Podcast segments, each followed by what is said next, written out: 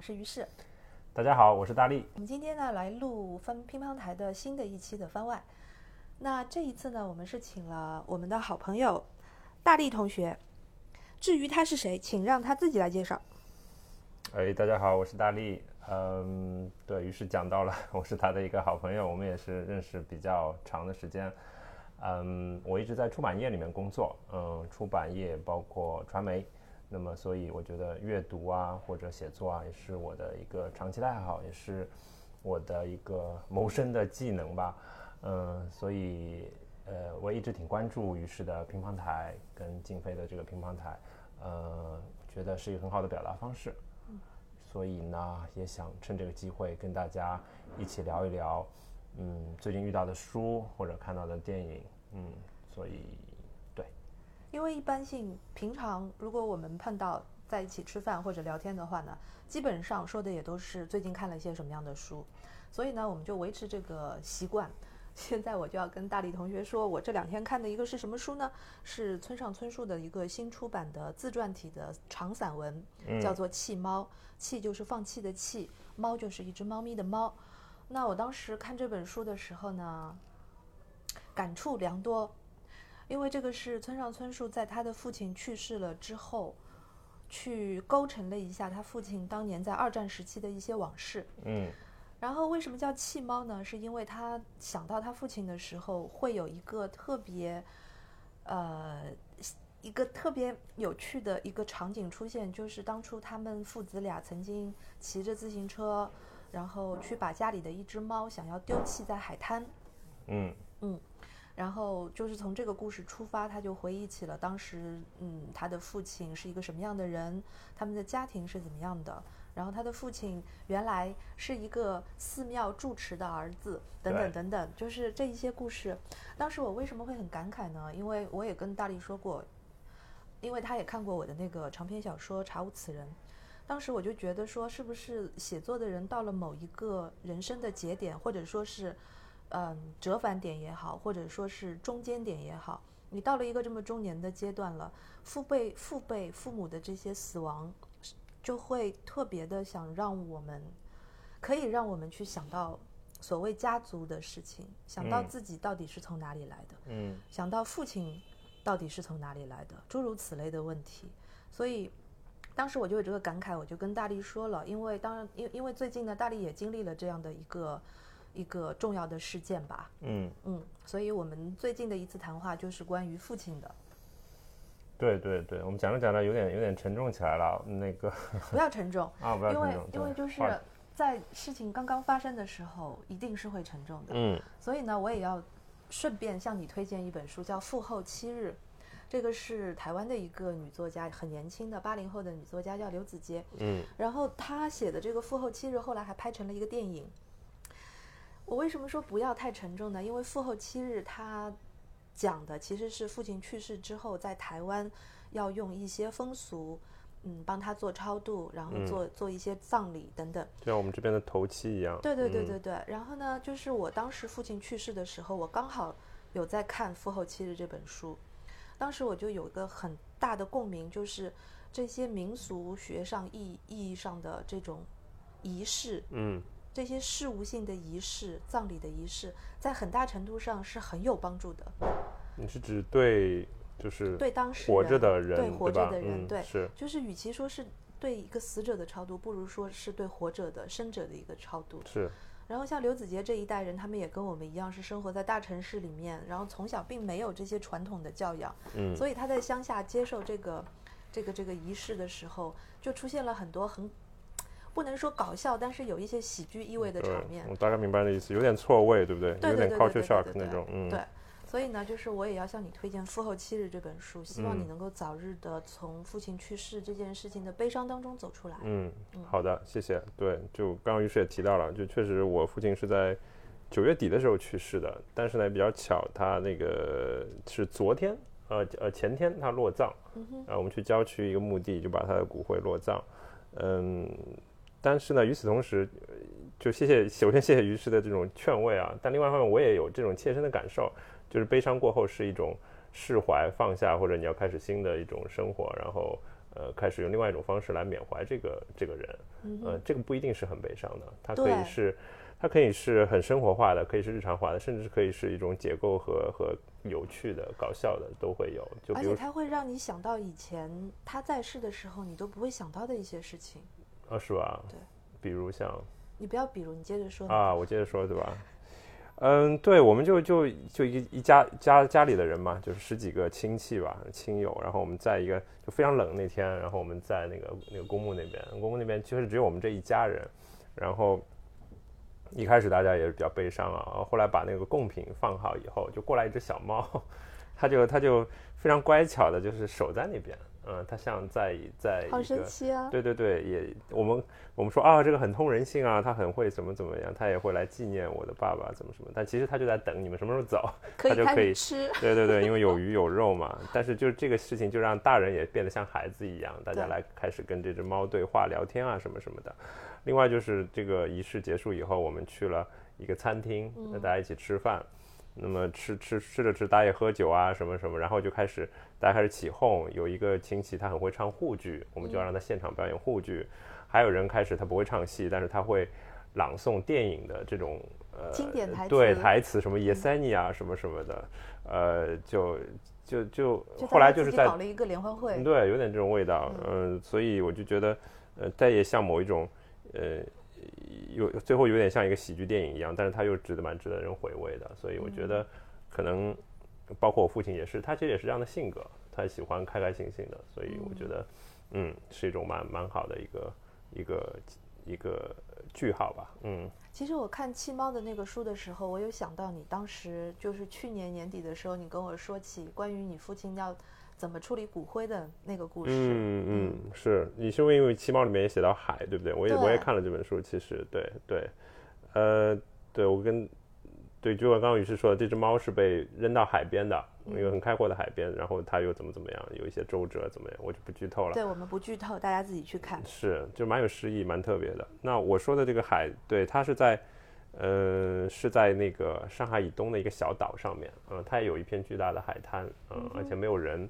那么这个海滩的缘分是因为我爸爸曾经在多年前在那边支教，做一个老师，嗯，他他很度过了非常开心的两年。然后那个寒暑假我们也会去，尤其是暑假，我每天他会骑着车带着我跟我妈妈去那边游泳啊什么什么的。所以以至于他如此喜欢这个地方，嗯，他说这是他人生当中最幸福的两年，所以他会呃半认真半开玩笑的说过几次，他希望此后他的骨灰可以被撒在那个海滩上面。那么我也确实记下来了这件事情，啊、但是呢，但是就像我跟于志曾经聊过的，其实对于死亡这件事情，当事人是最没有发言权的，往往是的，对，就是他，比方说在医治过程当中的一些重大的决策，也没有办法参与。嗯，对，就是他去世以后，他的这个葬礼的举行的方式也好，然后他的这个，比方说他的墓地和他的骨灰的处理方式也好，其实是很需要家里的人能不能去呃尊重他的意见，并且去执行他的这个想法。啊、这个我觉得，嗯，其实我们看身边的亲友啊、朋友啊，其实真正很认真的来执行的，其实不是多数，好像。应该是极少数。啊，极少数，嗯嗯嗯，对，所以所以后来就是就是讲了，就是其实我父亲还是呃他的遗嘱我没有帮他去贯彻，没有办法去执行。嗯但是你们做了，你你自己做了一件事来来来消化这件事情，嗯就是专门去了一次，对吗？对我专门去了那个海滩，而且呃，就是确实也是对我来讲，心理上面我觉得是放下了。就那个我去了以后，我觉得我确实见到了这个，回到那个场景，回到那个时光，然后跟我爸好像有一种对话的感觉。呃，那么所以我觉得对我来讲是很治愈的一个治愈之旅吧。然后我也希望以后每年我可以去那个海滩上看他一下。嗯，对，我记得那个时候你说，曾经想过要把父亲的骨灰偷出来、嗯一部分，是的，为了达成这个目的。是的，是的。最后呢，结果是怎样？最后在一刻还是被我的母亲给拆穿了嘛，就她还是毕竟对，就是知知子莫如母嘛，她还是看穿了我的一些伎俩。因为我本来说，我说我提前一天我把这个骨灰取出来，然后呢，这样的话那天落葬的早上就不用急急忙忙大家再跑到那个那个西宝新路去，对不对？呃，但是他一开始觉得这个想法很好，但是后来他他就他的一种直觉告诉他不能这样做，嗯，所以有点遗憾。那如果有机会写写一个故事或者写个小说的话，我可能会把这个情节去去写一下。那如果我去偷了那个骨灰会怎么样？嗯，对，挺好的一个想法。嗯其实我是蛮赞成的。所以那次你去的时候还买了一些酒是吧？就是父亲喜欢的一些对你可能看到那个照片，就是、嗯呃，因为去那个地方嘛，你就是好像好像要，我也没有提前准备，但是我就觉得到了码头的时候，坐到那个小岛的时候，我在想说啊，那是不是要祭祀一下他？然后我们就买了买了一些黄酒，码头上没有什么选择，买了黄酒，买了花生米，还买了这个好丽友，就是一种非常甜的一种派，很多年没有吃了，然后我就带着这些东西去了海滩，然后在海滩边上采了一些野花，然后就在那边祭奠了一下它。那这个过程当中也是有喜剧性的，其实没有那么悲伤了，就是在那边是一个非常漂亮的一个风景，很空旷，你可能会有点放空，然后呃，同时你你开始跟他聊天，呃，反正我选择的是他也比较喜欢的这种开玩笑的方式，所以我就说啊，就是你糖尿病得了二十年了，就吃这个好丽友派少吃一点啊，然后或者我给他，我我倒黄酒的时候就一不小心给他倒了一大杯，呃，倒完以后有点后悔，因为我我自己也想喝的，但是你倒进去以后，你只能把它再洒到这个长江的这个东逝水里面去，是吧？但是你你你就不能喝了，有点可惜，嗯，所以是有多爱酒，要跟死去的父亲抢一杯酒。哎，啊、也是遗传了他吧，他也是酒量一般性，但是就挺喜欢喝酒的，嗯呃，所以我觉得，嗯，就回到村上的那本书，我觉得就是有有这样的一种感觉，就是他虽然他父亲是去世了，但我觉得反而是去世前，村上跟他父亲达成了某种和解，因为他们有居然有二十年没说过话，对这个我我当时看的时候也没有呃想到。是的，嗯，很惊讶吧？我们就看村上是一个好像他情商好像非常，他情感是非常细腻的一个人，但是他跟他父亲居然有二十年没有说话，所以当他父亲九十岁去世之前，呃，他们父子又见了面，而且是在医院见面，然后有这样的一种沟通，对对，其实父亲九十岁去世，对于就是像村上这个年纪的人来讲，他回过头去看自己家族的故事也好看他自己的故事也好，嗯。都还是一个比较比较正常的年纪吧。就是像我们这样嗯。在三十岁上下就已经经历这些事情的年轻人，嗯。并不是特别的多，所以当时我们讨论起说，像《查无此人》这样的书，对于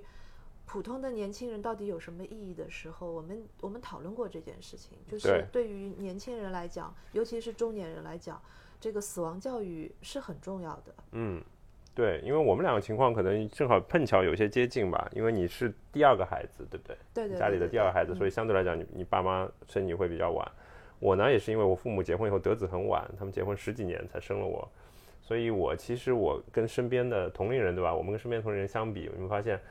身边的朋友啊、同龄人，他们的父母都还很很健康呢，他们就在外面游山玩水啊什么的的。呃的，但我们我们这边就是面对的一些这些重大的一些疾病啊、卧床啊、照护啊，呃，就是阿尔兹海默症啊，就这些事情。嗯呃，其实当然当然也是有时候会让你的日常生活变得比较沉重啊，但另外一方面，它有点像一个提前的一种穿越，就让你穿越，嗯，就是你可以比同龄人提早十年，看到你跟这个你的你的这个跟家族的这样的一个关系啊，跟你的长辈之间的关系是怎样的？嗯其实我在写就是呃查无此人的那个时候，有一个很大的原因，是因为我没有办法跟同龄人来讨论这个问题，嗯因为当时比现在还要早嘛，将近十年前。嗯基本上我身边没有一个人遭遇这样的问题，你不知道找什么人来讲，所以在那样的一个状况下呢，看书就变成一个很好的选择。你可以听到历史上面所有别的人经历这些事情的时候是是怎么做的，是他们是怎么想的。所以当我发现自己在三十多岁的时候，跟一个七十岁或者更年纪更大的人有着同样的想法，对于父母有着同样的感受的时候，我是很安慰的。嗯，嗯，所以就觉得你虽然是累的，虽然是孤独的，但是发现世界上还有同样的人经历的同样的孤独跟疲惫，是就会好一点。你只要是把这个时间的尺度放得足够的大，所有的人经历的事情大同小异，并不是要把眼光紧紧的放在那那一年那一瞬间，嗯我很孤独，并不是这个样子的。然后我写了，就在今天早上，呃，今天早上我的豆瓣还收到了豆油还收到了一个读者的来信，嗯就是这位读者他就是看了我的书之后，给我来信，就是看了《查无此人》之后，看了《查无此人》之嗯后给我来信，因为嗯他的父亲也是阿兹海默症，然后他跟书里面的女主人公一样，经历了基本上是完全一样的事情。是啊、你要你要你要处理你要处理个人的生活，你要处理父亲生病的生活，嗯。你要处理这种保姆跟医院嗯，等等养老院等等这些选择性的事情。对，然后这一两年来，他就一直持续的给我写信，把自己最难受的时候的那种心情，他可能就在地铁上写写一段话给我，就在豆油里发给你，就在豆油里嗯发给我。嗯嗯。然后我们这样沟通也也也蛮久了，嗯然后嗯。一直到今天早上，他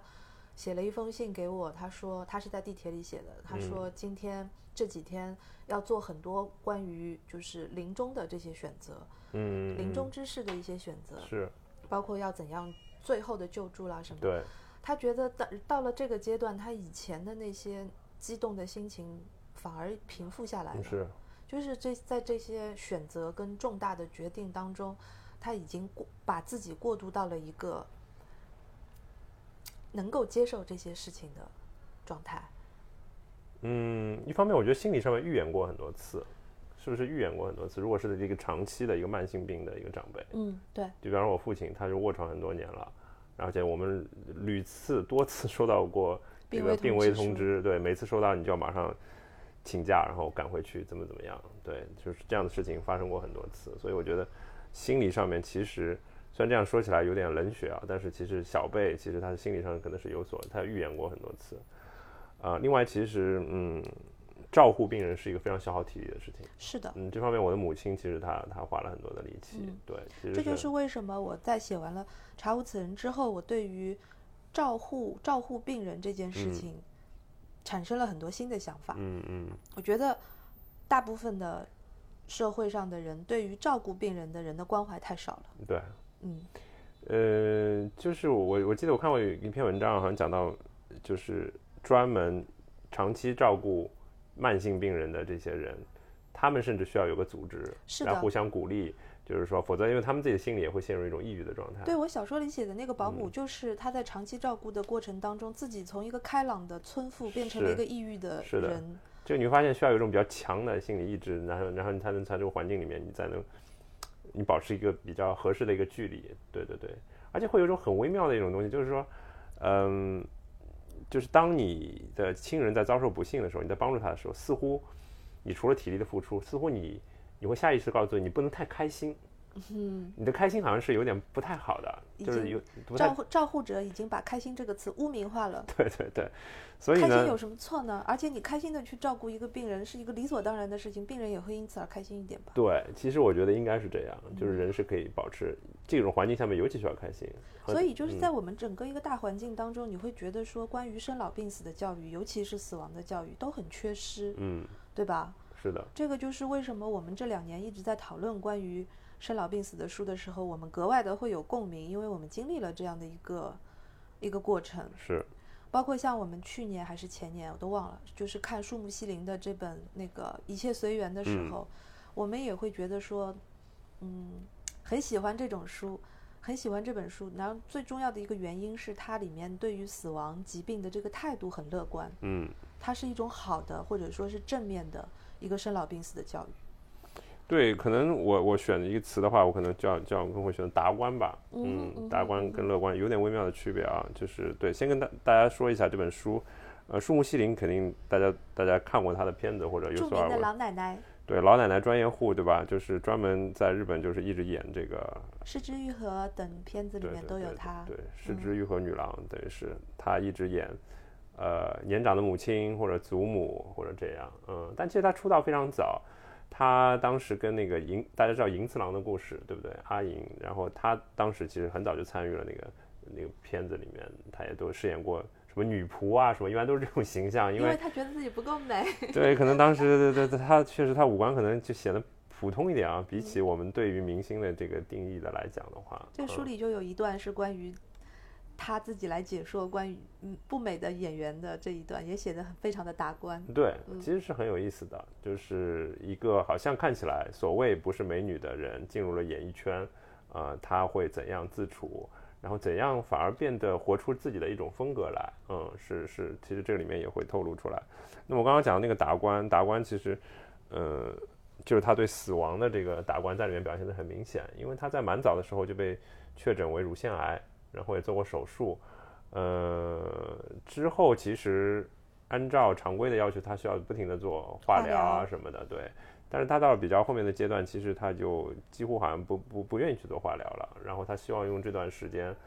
嗯，去自自然的度过，对，就自然的接受这个死亡的这件事情，而不是把死亡当成一个一个事故或者一个错误啊。其实我们大部分的。现在我们在现代医学的这样的现代医疗的教育之下，大家会觉得疾病是一个错误，然后一定是要去纠正它。对，是觉得所有的东西都是能治好，都有解决方案的。对，所以就死亡就肯定是一个错的一个负面的东西。但是树木心灵很明确的说，这是一个就是一个自然的一部分，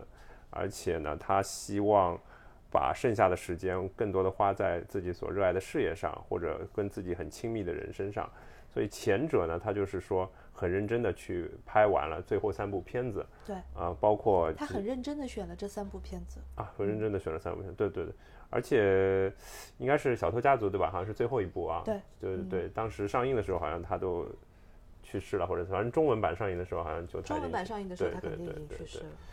呃，对。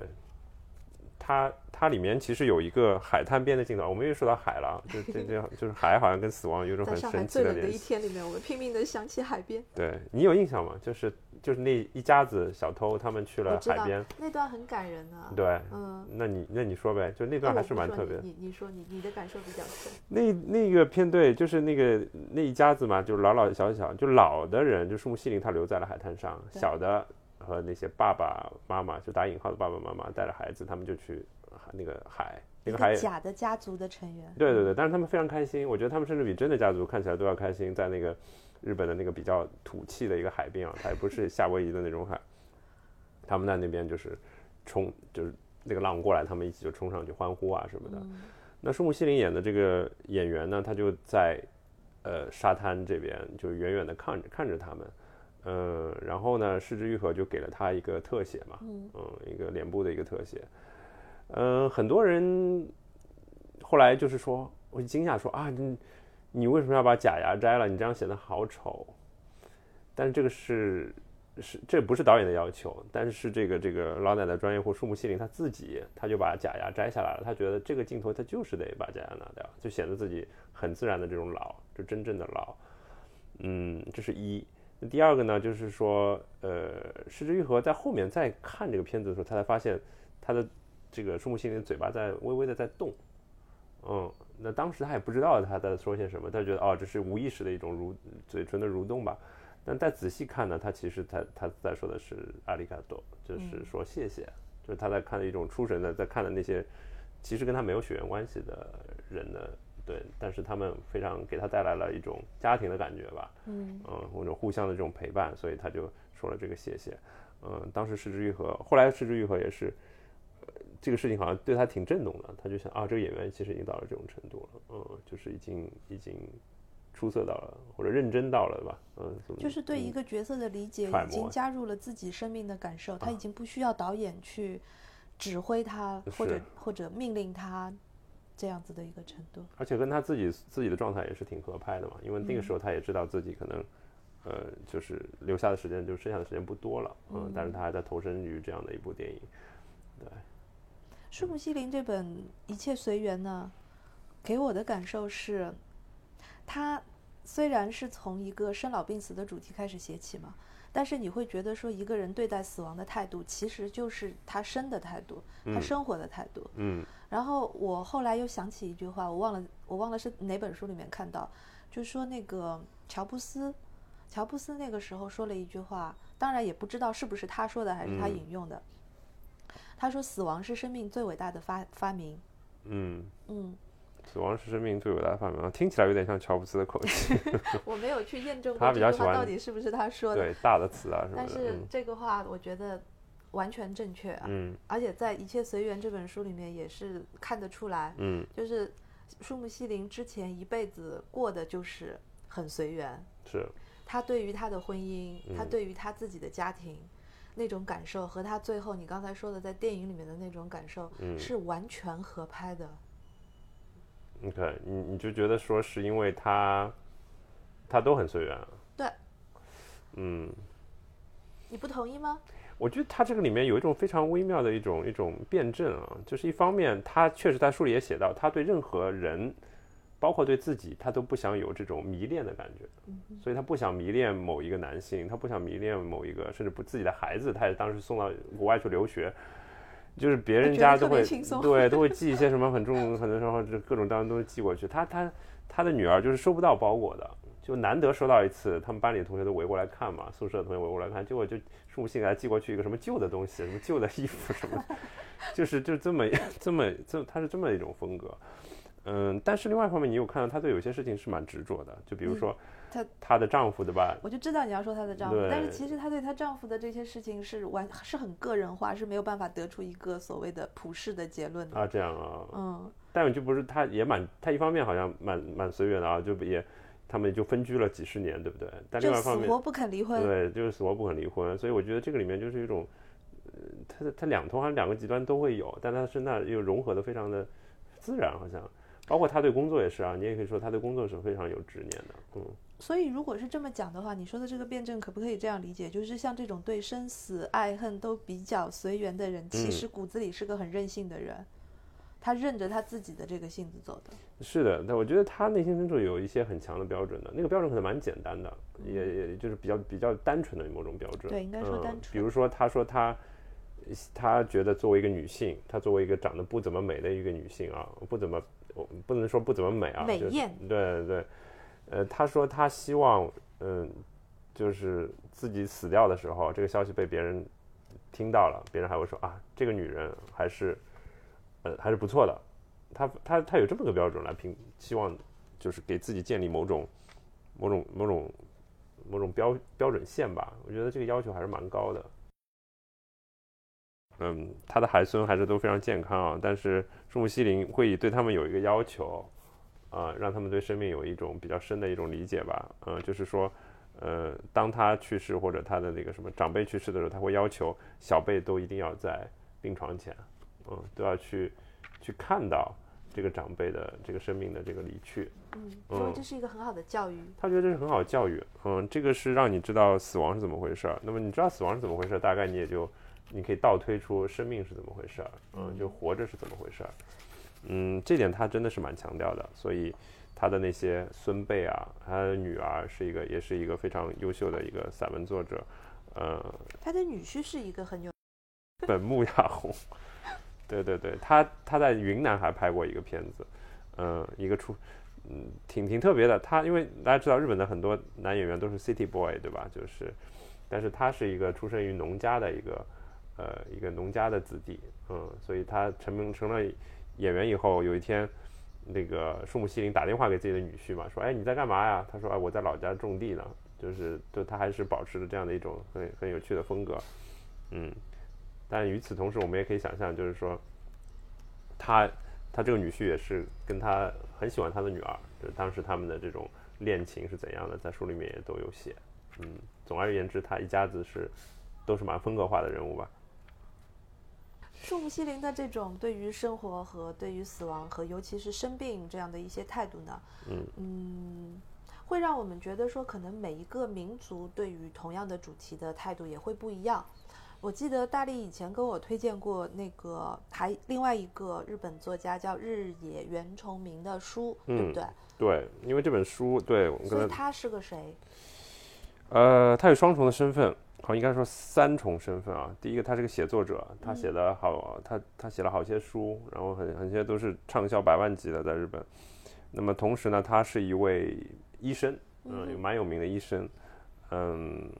然后是一个医学界的权威吧。啊，另外我觉得可能是，呃，一个更本质的一个身份，就是他是一个百岁老人，嗯，他是活到一百零五岁，哇，对，所以这本书呢，就是呃，这本书叫做《活好》，嗯，生活的活，呃，好就是美好的好，那他是在他呃生命的最后几年，呃，一段时间，对对，一百多岁的时候接受的采访，然后写的一些文章的一个汇编，呃，基本上就是包含了就是一个。一个长者啊，不打引号的长者所所对人生的一个回顾，嗯，所以他对于呃这个家庭啊、爱情啊，更多是对于疾病跟死的一些肺腑之言吧。嗯，大概是这样一本书。这本书也比较巧，就是正好是我父亲他去世前的一段时间，我开始读，然后差不多他去世了以后我才读完。啊，虽然是本薄薄的书，所以我就觉得它跨越了一个比较，呃，你很读得进这本书的一个时间段吧，啊，所以印象比较深，啊，也比较也比较也比较容易读，所以向大家做一个推荐。好啊，嗯，你是要读其中的一段话是吧？嗯，对，我先读其中的一段话吧，嗯，因为也提到我们可以接我们刚刚那个话题，就是关于生病，然后关于死亡，嗯，好，那我读一下。如果现在你最爱的人生病了，那么请先告诉他，要感激疾病带来的内省的机会，而且感受你们在一起时的喜悦，感谢你们在一起的那些时光，彼此依偎，互相鼓励，祈祷在一起的时间尽可能更长久。可以想象一下，如果你处于患病的状态，你想听到的是什么样的话？你希望对方做哪些事儿？想清楚这些，才能更好的帮助患者。我现在正处于人生最后也是最大的相扑比赛中。面对强大的疾病，我感觉身体已走投无路。但即使已经抓不回那个正一步步走向死亡的自己，我也要继续在这场相扑般的殊死搏斗中。我也要继续这场相扑般的殊死搏斗。已经走过一百零五年的人生。作为医生，我一边治病救人，一边正常生活，没把自己的身体当回事儿。现在，我终于有机会认真对待自己的身体了。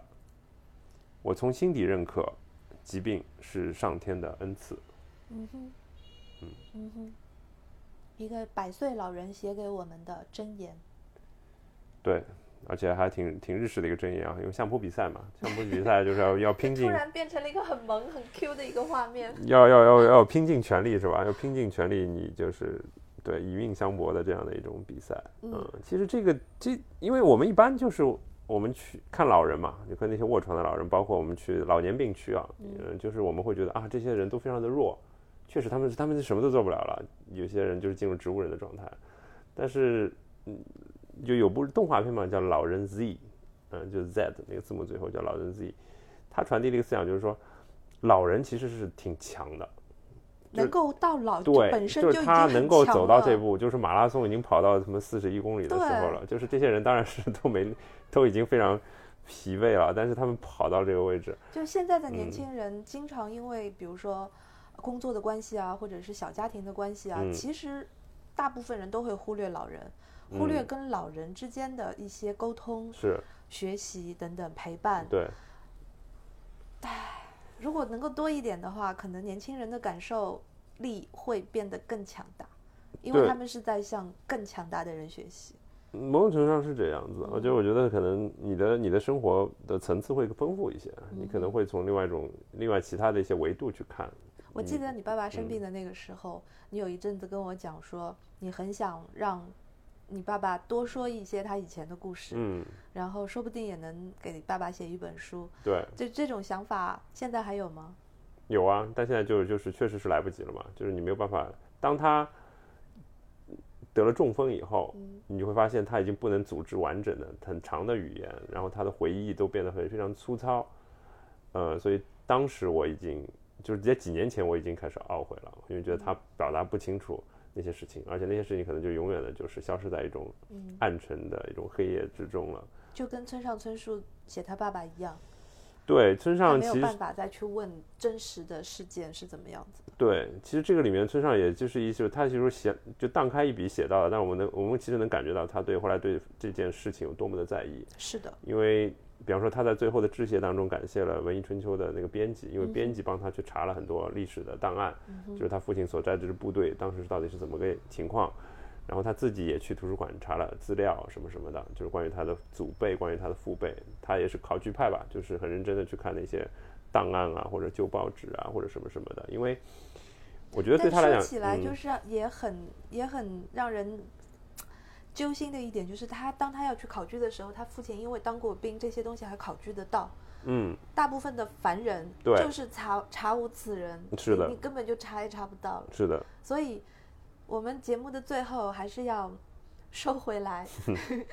从生老病死的主题收回来。然后呢，想告诉大家的是，嗯，很多听众都很年轻，嗯但是呢，我们希望能够借今天讲的，嗯，三本日本书，三本日本人写的书，然后提醒大家注意说，年轻的时候要记得多跟老年人交朋友，要多跟老年人沟通。对，然后他们会教给你生老病死的重大的课题，嗯会让你的未来